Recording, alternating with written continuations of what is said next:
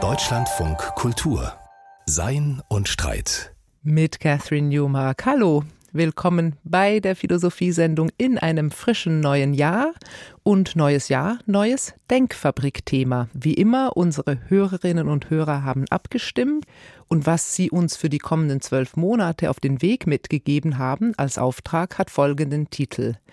Es könnte so schön sein, wie gestalten wir Zukunft? Und wir wollen heute nicht, wie man vielleicht erwarten könnte, über Utopien und Visionen und Zukunftsoptimismus reden, sondern wir wählen den etwas schrägeren Blick sozusagen von der Seite und fragen, was heißt eigentlich dieses Schönsein? Ist schön automatisch auch gut? Und wenn ja, warum? Und ich freue mich sehr und finde es auch sehr schön, dass ich darüber jetzt mit dem Philosophen Christoph Quarch reden darf. Er ist mir aus Fulda zugeschaltet. Hallo, herzlich willkommen im Deutschlandfunk Kultur, Herr Quarch. Hallo, Frau Newmark. Ich freue mich auch, dass wir die Schönheit der Begegnung hier miteinander erfahren können. Herr Quarch, Sie sind ja jemand, der sich viel auch mit antiker Philosophie beschäftigt hat, nebst dem, dass Sie auch immer wieder Gegenwart sehr sinnig kommentieren. Sie sind auch ein großer Spezialist für Platon und wenn wir jetzt über diese Verbindung von Schönheit und Gutheit, von dem Schönen und dem Guten reden, da kommen wir ja eigentlich an Platon nicht so richtig vorbei. Also zumindest ist Platon derjenige Philosoph, der immer wieder zitiert wird, wenn eben drüber nachgedacht wird, warum das Schöne, Wahre und Gute in gewisser Weise in eins fällt. Ja, in der Tat. Also diese berühmte Trias, das Schöne, Wahre, Gute, wird äh, von alters her mit dem Platonismus in Zusammenhang gebracht. Und das ist auch ganz berechtigt, weil es letzten Endes dann schon Platon ist, dem wir die wohl älteste Philosophie der Schönheit verdanken, zumindest die älteste, die uns überliefert worden ist, in der auch sehr viel von dem verdichtet ist, oder man könnte auch sagen, in der sehr viel von dem kondensiert ist, was der griechische Geist über die Schönheit ersonnen und erfahren hat. Und von daher ist man gut beraten, sich an Platon zu halten, wenn man die griechische antike Theorie des Schönen ja, durchdenken und ergründen möchte. Und wie ist der Zusammenhang bei Platon? Also mir ist diese berühmte Stelle natürlich aus dem Gastmahl, diesem wahrscheinlich berühmtesten Werk von Platon in Erinnerung, wo Diotima, die Priesterin, sozusagen diese Stufenleiter irgendwie entwickelt, wo wir das Schöne begehren und über dieses Begehren des Schönen steigen wir quasi immer weiter hinauf. Das führt uns zur Tugend letztlich und letztlich fast bis zum Ideenhimmel, bis zum Guten. Ist es diese Verbindung eines Aufstiegs, einer Treppe sozusagen, oder wie ist die Verbindung zu denken bei Platon? Also da gibt es verschiedene Verbindungen. Zunächst erstmal, ich finde es nett, dass Sie auch das Gastmahl sagen. Ich sträube mich immer ein bisschen gegen die Übersetzung des Titels Symposion im Griechischen, das heißt nämlich eigentlich das Trinkgelage. Mhm. Und es geht nicht so ganz gesittet in diesem philosophischen Dialog zu, wie das Gastmahl uns vermuten lassen würde. Aber es nein, gibt der Gastmähler und Gastmähler. Entschuldigung. Ja, das ist wohl richtig. Aber das, das griechische Symposion ist schon noch was anderes. Und ähm, auch der Dialog von Platon endet ja am Ende mit einem mehr oder weniger hemmungslosen Besäufnis, aus dem Sokrates dann als der einzig nüchterne Zechgenosse hervorgeht. Aber wie dem auch sei, der eigentliche Punkt ist der, dass für die Griechen das Schöne eigentlich immer, auch schon lange vor Platon, etwas mit dem Konzept der Vollkommenheit zu tun hat. Das heißt, schön ist im griechischen Verständnis dasjenige, was man könnte es vielleicht so sagen, zu 100 Prozent ganz mit sich selbst übereinstimmt. Deswegen ist Harmonie auch einer der Schlüsselbegriffe, wenn man Schönheit griechisch nachdenken möchte. Und die große Metapher, die die Griechen für diese Vollkommenheit, diese Schönheit der Harmonie gefunden haben, ist dasjenige, was sie den Kosmos nannten. Also die Welt im Ganzen, das Universum, wie wir es vielleicht heute übersetzen würden, das den Griechen als eine in sich vollkommene Harmonie, als eine Art Symphonie erschienen ist, die zu durchdenken und die zu verstehen letzten Endes der sicherste Weg ist, um zu begreifen, was Schönheit ist. Und vor allen Dingen können wir dann von hier aus eben auch die Brücke, ja, wenn man das mit neuzeitlichen Kategorien benennen möchte, zwischen Ethik und Ästhetik bauen. Denn das Vollkommene ist im griechischen Verständnis eben nicht nur vollkommen schön in der Anschauung, in der Anmutung, also diesem Einklang, diesem harmonischen Übereinstimmen mit sich selbst, sondern es ist auch deswegen schön, weil es eben ganz seinem eigenen Sinn und Wesen entspricht. Und das ist die Idee des moralisch Guten, wie die Griechen sie gedacht haben. Etwas ist dann gut, wenn es dem entspricht, was es ist, wenn es zu 100 Prozent sich selbst genügt. Das ist die Idee der Tugend, wie die Griechen sie entwickelt haben. Und die Tugend ist deswegen im griechischen Verständnis immer gleichzeitig das Wahre und das Schöne. Also die Idee der Harmonie ganz zentral, tatsächlich ja nicht nur bei Platon oder vor allem assoziiere ich sie mit anderen altgriechischen Philosophenschulen, zum Beispiel der Stoa, wo natürlich auch die Rationalität, also die Vernunft selber, als etwas angesehen wird, was mit der kosmischen Ordnung harmonieren muss und dann ist es richtig und dann ist es wahr und dann ist es auch schön und dann ist es auch gut. Also es wird quasi ja eine Welt angenommen, die in gewisser Weise rund ist, nicht? Harmonisch und ja, ja. in sich geschlossen.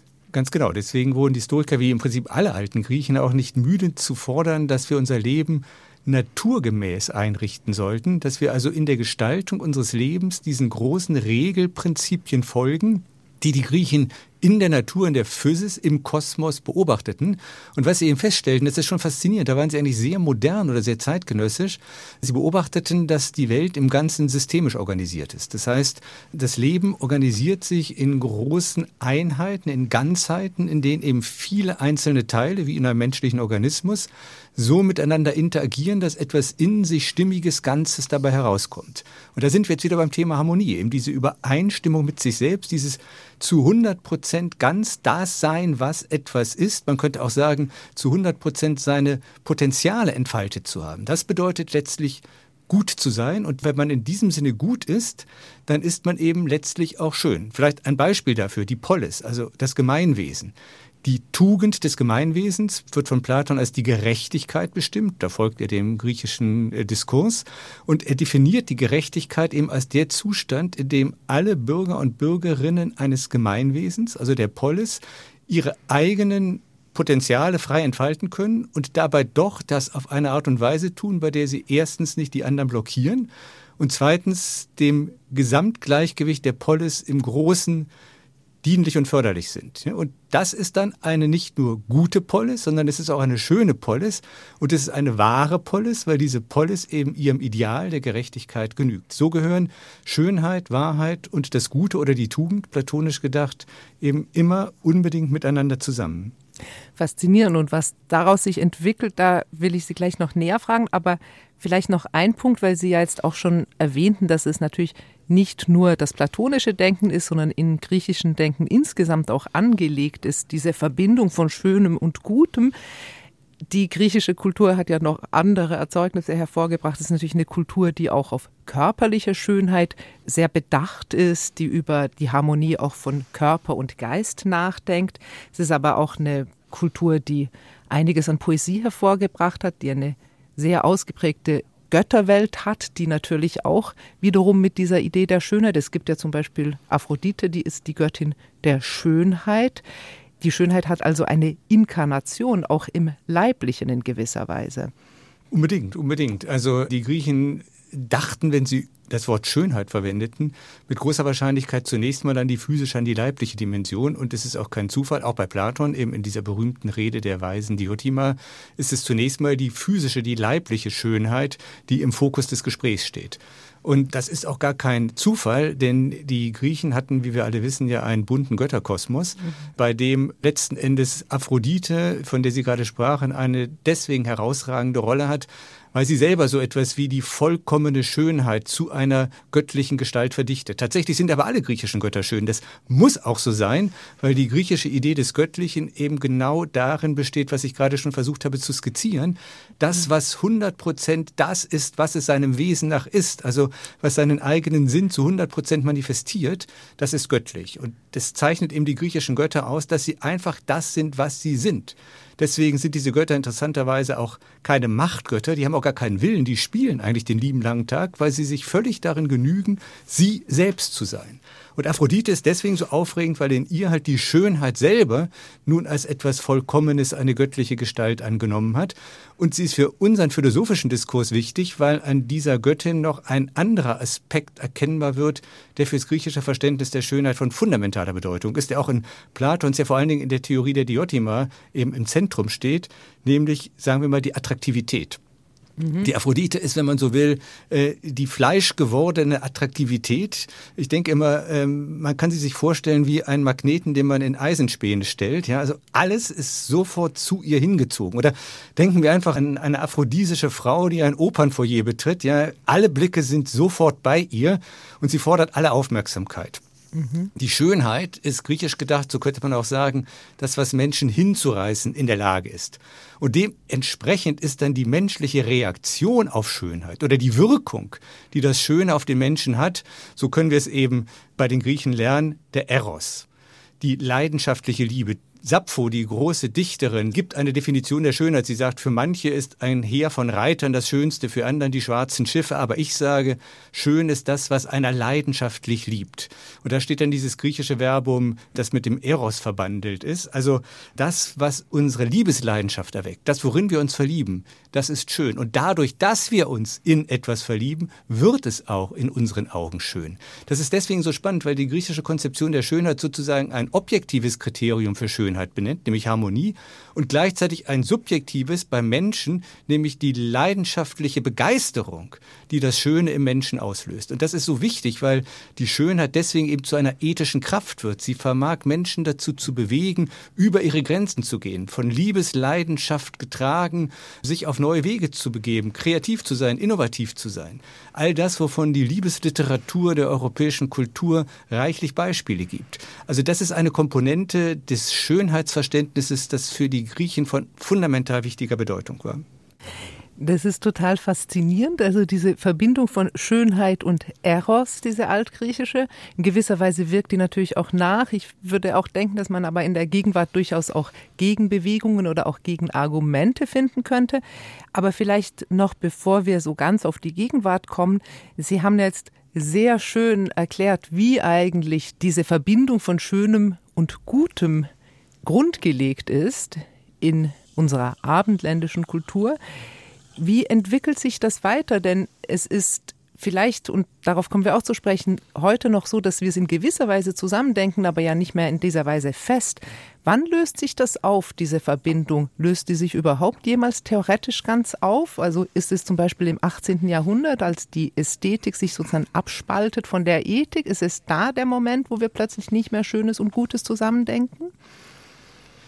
Das ist eine lange und verwobene Geschichte, die in der Antike selber beginnt. Also man könnte zunächst mal sagen, solange die alte, ich nehme jetzt mal dieses Wort, was ich eigentlich nicht mag, diese alte heidnische griechische Religion mit ihren schönen Göttern Bestand hat, hat sich letzten Endes diese platonische Deutung der Schönheit auch weiter durchgesetzt und auch die ganze klassische griechische Kunst und römische Kunst dann auch legt eigentlich Zeugnis davon ab.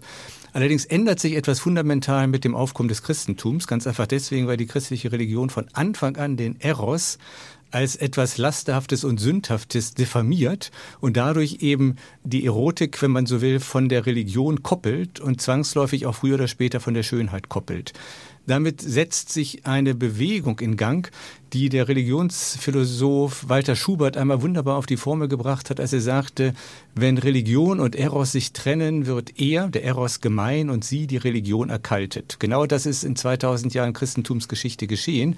Und das hat eben etwas zu tun mit dieser Ablösung des Eros von der Erfahrung des Göttlichen und damit von der Erfahrung des Schönen.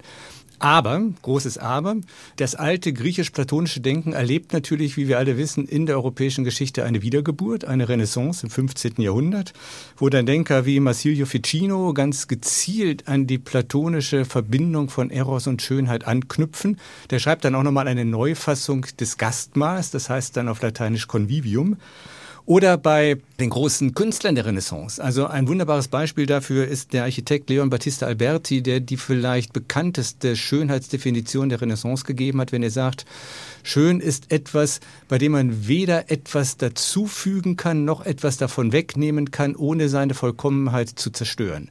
Da haben wir also nochmal ganz lebendig dieses antike griechische Ideal, das in der Renaissance wiederkehrt und dann eben, wie Sie gerade schon angedeutet haben, eigentlich bis ins Ende des 18. Jahrhunderts unbefragt in Geltung steht. Deswegen verändert sich ja auch in der europäischen Kunst und Architektur eigentlich über die Zeit der Renaissance bis ins 18. Jahrhundert relativ wenig. Dann aber kommt es tatsächlich zu einem Paradigmenwechsel, den ich dadurch erklären würde, dass sich eben schon seit dem 17. Jahrhundert in Europa eigentlich ein anderes menschliches Selbstverständnis herausgebildet hat.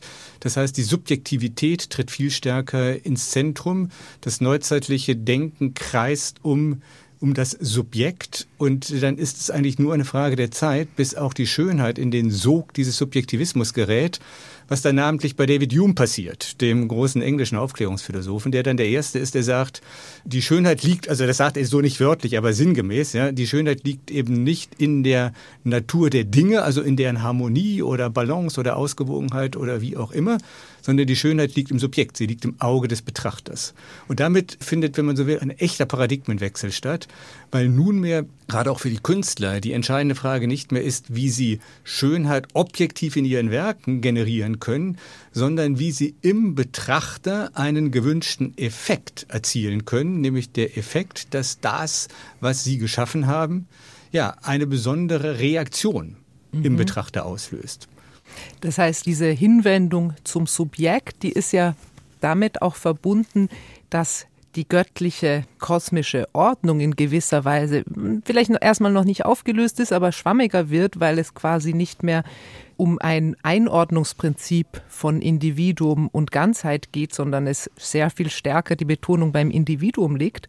Und damit hätte man ja tatsächlich dann auch die Vermutung, dass die Verbindung von Schönem und Gutem quasi wie automatisch weggeht, weil subjektiver Geschmack ist nun subjektiver Geschmack. Ich sehe es so, Sie sehen es anders. Aber man merkt ja doch dann auch im 18. Jahrhundert gibt es ja weiterhin Denker, die das Schöne und Gute durchaus relativ eng miteinander denken. Also so äh, Friedrich Schiller, der natürlich in Nachfolge von Kant arbeitet, der äh, hat durchaus auch diese Vorstellung, dass das Schöne in gewisser Weise so eine Brücke bildet hin zur Tugend, oder? Ja, ja, absolut. Äh, bevor ich was zu Schiller sage, ähm, haben Sie jetzt noch mal durch Ihre eingehende Bemerkung einen Gedanken in mir geweckt, den ich noch kurz mit Ihnen teilen möchte, weil Sie nochmal vom Kosmos gesprochen haben. Denn auch das ist eben signifikant für die christliche Theologie und die neue christliche Weltsicht, dass der Kosmos im Prinzip verschwindet. Ja? Mhm. Es ist mhm. schon wirklich verblüffend. Das Wort Kosmos, das für die Griechen, für Platon sozusagen der Inbegriff der Göttlichkeit war, wird dann bei Paulus im Neuen Testament zum Inbegriff der Sündhaftigkeit und Lasterhaftigkeit. Tuton ton Kosmos. Diese Welt Welt ist nicht mehr, wie es bei Platon heißt, Theos, Gott, sondern sie ist dasjenige, was überwunden werden muss, wovon der Mensch befreit werden muss. Und der Mensch eben auch im Zuge dann der Reformation, die sich sehr eng an Paulus hält, rückt eben quasi in den Fokus der Aufmerksamkeit und das Subjekt beginnt ja, wie soll man das sagen, zunehmend um sich selbst zu kreisen. Und dann sind wir wieder bei Hume, der die Schönheit ins Auge des Betrachters verlegt. Kant schließt im Prinzip daran an und baut damit dann die Brücke zu Schiller, den Sie gerade erwähnt haben von dem wir ja diese wirklich immer noch extrem lesenswerten Briefe über die ästhetische Erziehung des Menschen aus den 1790er Jahren verdanken, worin Schiller dann gleich, ich glaube im zweiten Brief den Gedanken formuliert, es sei die Schönheit, durch welche man zur Freiheit wandert. Darauf haben Sie, glaube ich, gerade mhm. angespielt, als Sie sagten, die Schönheit wird auch hier zu einem Weg zur Tugend. Und das ist natürlich interessant, weil Freiheit war ja nur das Thema des 18. Jahrhunderts, dass Schiller den Versuch unternimmt, die Schönheit mit der Freiheit in Verbindung zu bringen. Das konnte er aber tatsächlich nur unter der Voraussetzung eben der ästhetischen Philosophie, die Kant in seiner Kritik der Urteilskraft entwickelt hatte, wo Kant die Schönheit quasi als eine Erfahrungsqualität beschreibt, die den Menschen in einen ganz eigentümlichen Zustand versetzt, nämlich in den Zustand einer inneren Freiheit. Ja, die ästhetische Wahrnehmung, die Kant beschreibt, die nennt er auch interesseloses Wohlgefallen, womit er meint, dass wenn wir ein Objekt ästhetisch betrachten, wir nicht mehr sozusagen uns fragen müssen, was ist das eigentlich? Ja, also wir, wir betrachten es dann nicht wissenschaftlich. Wir fragen auch nicht, was bringt mir das? Wir, also wir, wir wenden uns eben nicht mit einer ökonomischen Brille zu, sondern wir können dieses Objekt einfach in seinem So-Sein genießen und zwar gerade, weil wir befreit davon sind. Das ist jetzt das entscheidende Stichwort, damit etwas anfangen zu müssen oder es verstehen zu müssen. Und darauf baut Schiller auf und sagt, mhm. Schönheit ist etwas, das uns in diesen eigentümlichen Zustand dieser freien, kontemplativen Betrachtung der Welt versetzt. Und nur wenn wir diese, diese innere mentale oder auch vielleicht emotionale Freiheit erlangen, sind wir dann überhaupt erst in der Lage, auch die politischen und wirtschaftlichen Freiheitsmöglichkeiten zu nutzen, die die Aufklärung gebracht hat. Das ist, ist interessant. Also Schönheit wird hier zu einer Erfahrung der Freiheit des Subjektes. Und damit verlagert sich eben die Schönheit auch bei Schiller zunehmend ins Subjekt, wenngleich ähm, Schiller schon noch darüber nachdenkt, ob es an den Objekten bestimmte Beschaffenheiten geben sollte, die eben diesen Freiheitszustand im Individuum auslösen. Daran schließt übrigens dann die Romantik an, die auf dem Weg zur Moderne von ganz großer Bedeutung ist. Also aber auf jeden Fall ist da diese Brücke geschaffen zwischen Ästhetik, Sinneswahrnehmung und Ethik. Also die ist sozusagen wieder neu aufgebaut oder wieder etabliert. Also dass eben die Erfahrung von Schönheit anders als eine andere sinnliche Erfahrung, zum Beispiel die Erfahrung von Bauchschmerzen, in gewisser Weise zur Ethik führt oder einen, einen ethischen Aspekt hat. Und das ist ja die Verbindung, über die wir gerade nachdenken. Jetzt haben Sie auch schon die Romantiker erwähnt. Es gibt ja dann zwischen sozusagen den guten alten Aufklärern und der Romantik gibt es ja auch noch so die Empfindsamkeit, zumindest im Literarischen. Da gibt es ja auch die schöne Seele, die ist mir noch eingefallen. Die ist ja wahrscheinlich auch in gewisser Weise eine ethische Kategorie, oder?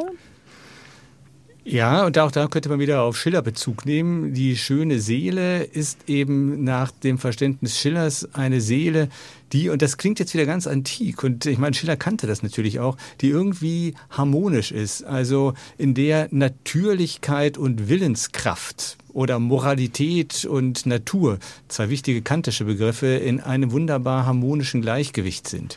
Mhm. Ähm, und deswegen überall da, wo wir einer solchen schönen Seele begegnen, sie eben auch dieses Empfinden der Freiheit im Menschen auslöst.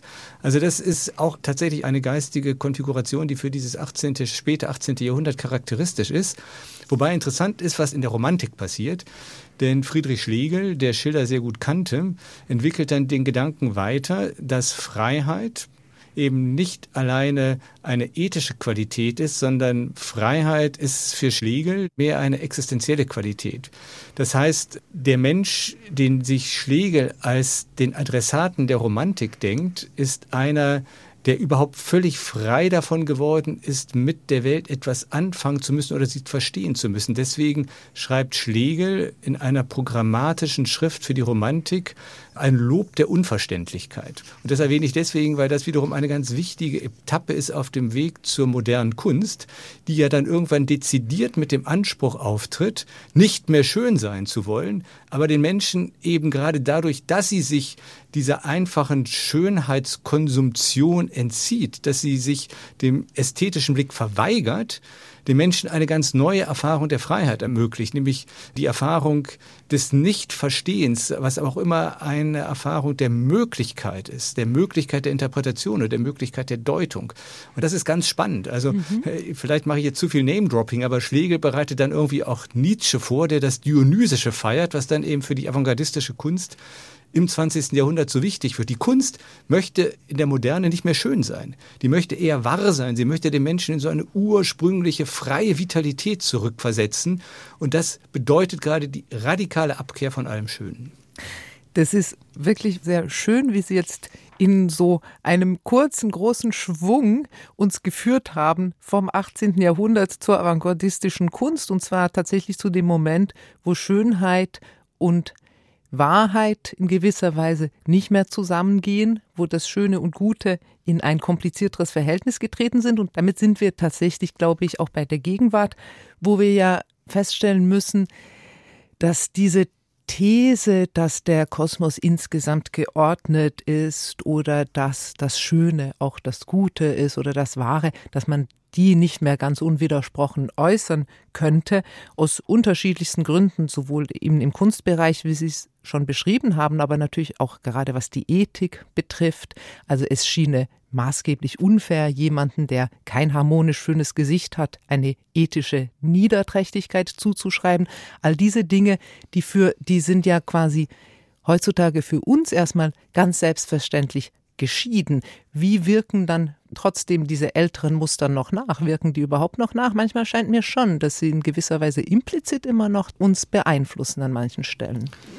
Ja, ich meine, gerade die moderne Kunst ist ja ein gutes Beispiel dafür. Nicht? Ich selber gehe auch gerne in ein Museum, um mir zeitgenössische Kunst anzuschauen. Aber ich beobachte an mir selber, ich finde diese zeitgenössische Kunst interessant. Sie appelliert an mein Verstehen. Ja? Ich muss mich damit beschäftigen und ich frage mich, ja, was wollte denn jetzt der Künstler damit sagen? Und ähm, dann finde ich das vielleicht auch raus und kann dann eben dieses Kunstwerk als einen interessanten Beitrag zum Wahrheitsdiskurs verstehen. Ja, ähm, Adorno hat einmal nicht zufällig gesagt, dass die moderne Kunst eigentlich die Philosophie beerbt hat, weil sie nun an die Stelle tritt, eine Wahrheit zu vermitteln, die nicht durch die Konvention Funktionen von Wissenschaft, Ökonomie und dergleichen in irgendeiner Weise desavouiert wäre. Das war eine seiner Pointen in der ästhetischen Theorie. Aber ähm, das Merkwürdige ist, nichtsdestotrotz hören die Menschen nicht auf, in Ausstellungen mit Renaissancekunst oder mit, mit traditioneller Kunst zu gehen. Oder auch wenn wir die Musik nehmen, ja, mhm. das ist ja bekannt. Also die, die Stücke der Zwölftonmusik von Schönberg oder so werden immer in der Mitte des Programms gegeben und am Ende kommt dann Bach und am Anfang kommt Mozart, damit die Leute nicht vorzeitig rauslaufen. Also irgendwie ist die Harmonie es ist traditionelle, klassische Schönheitsverständnis etwas, was nicht totzukriegen zu sein scheint. Es ist irgendwie doch in der Tiefe der menschlichen Seele fest verankert. Anders würde sich auch gar nicht erklären lassen, warum die Werbung ja immer noch mit Körpern wirbt, die im Prinzip auch die von griechischen Göttern sein könnten. Oder warum eben plastische Chirurgen Millionen Umsätze machen, um eben Körper dementsprechend umzubauen. Also da sieht man schon, ähm, das alte Schönheitsideal hat seine Wirkung nicht vollends verloren. Mhm.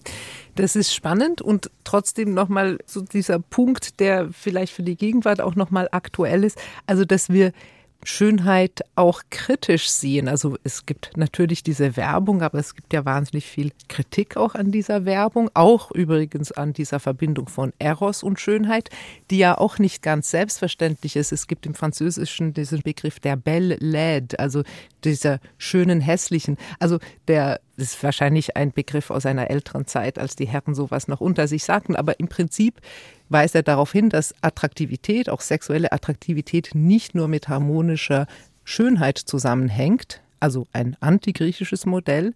Wir haben aber auch natürlich einfach eine Kritik der Schönheit insofern, es gibt so etwas wie ein Schönheitsprivileg. Lookism ist ein aktueller Begriff dafür, also dass Menschen, die einen gewissen wie Sie sie jetzt auch schon ausgebreitet haben, klassischen Schönheitsidealen nahe kommen, dass die automatisch, dazu gibt es soziologische Studien, irgendwie besser eingeschätzt werden, als sie sind oder auf jeden Fall besser als Leute, die keine harmonisch ebenen Gesichtszüge haben. All diese Dinge sind ja eigentlich dem Selbstverständnis unserer Gesellschaft irgendwie entgegen, dass an der Schönheit so viel hängt. Das ist der Punkt, den ich hier machen will. Und wie gehen wir damit um?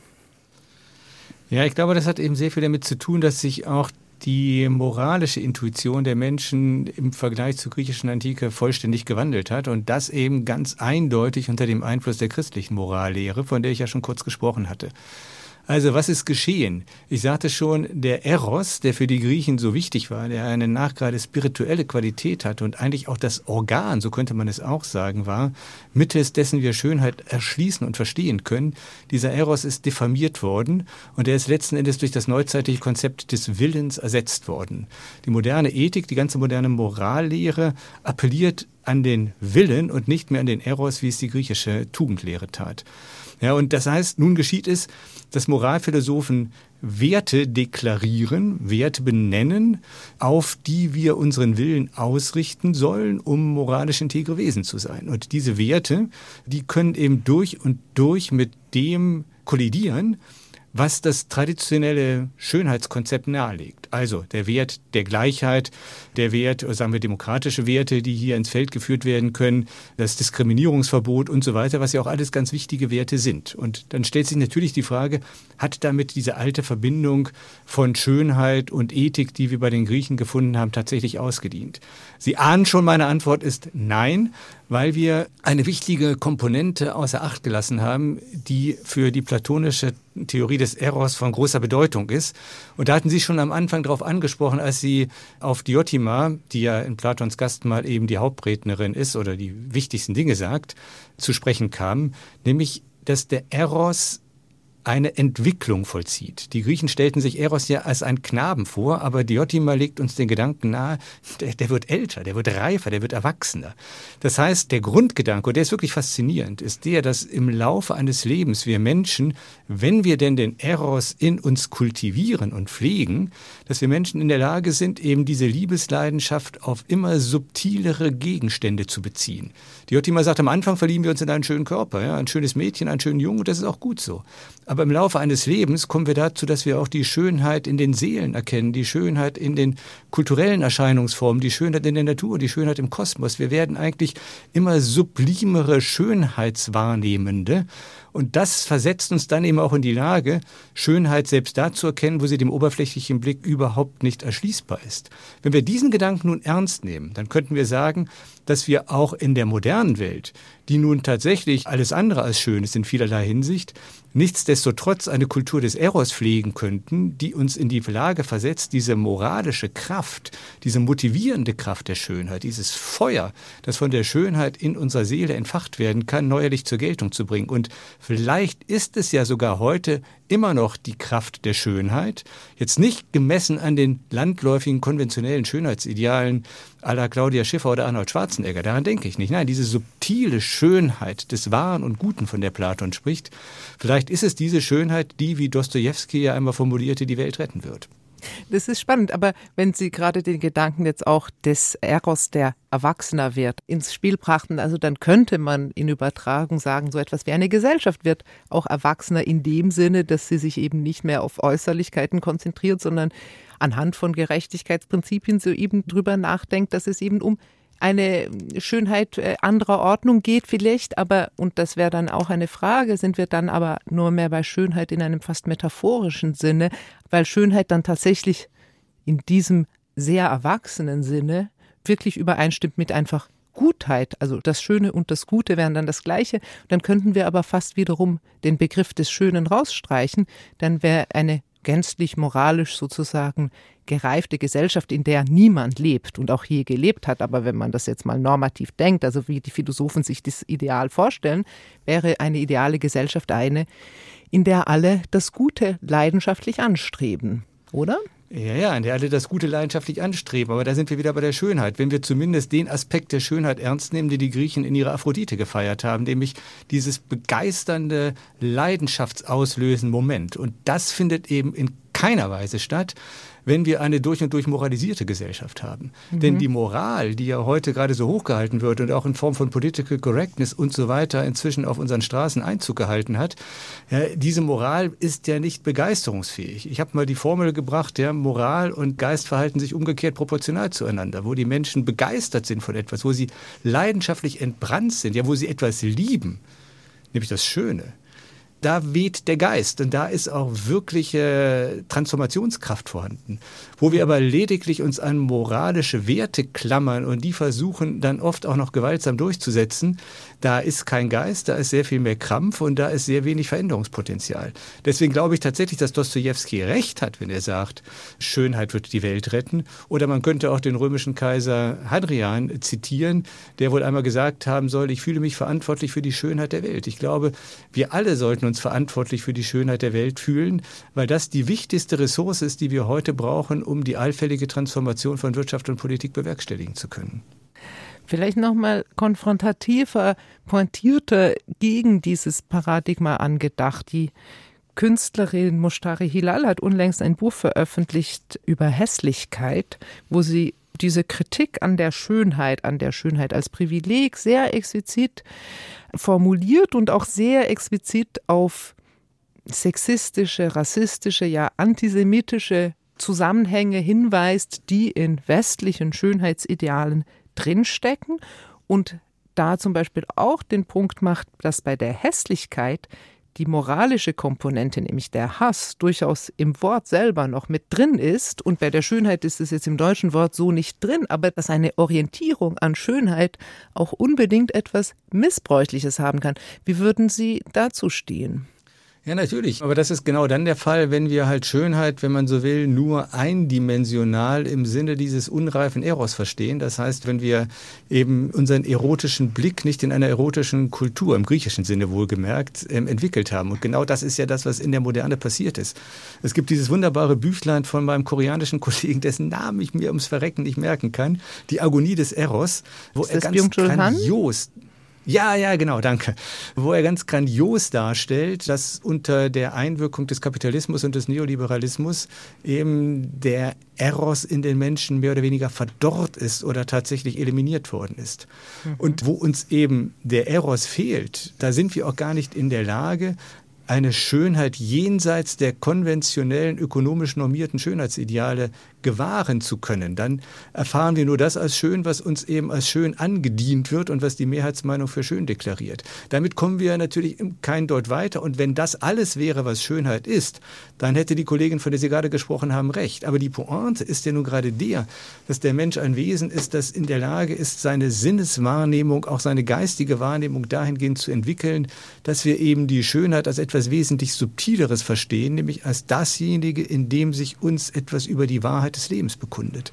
Und mhm. diese Kraft, diese Wirkung der Schönheit, die sollten wir nicht aus moralischen Gründen vorschnell aus der Hand geben, weil uns davon bin ich zutiefst überzeugt.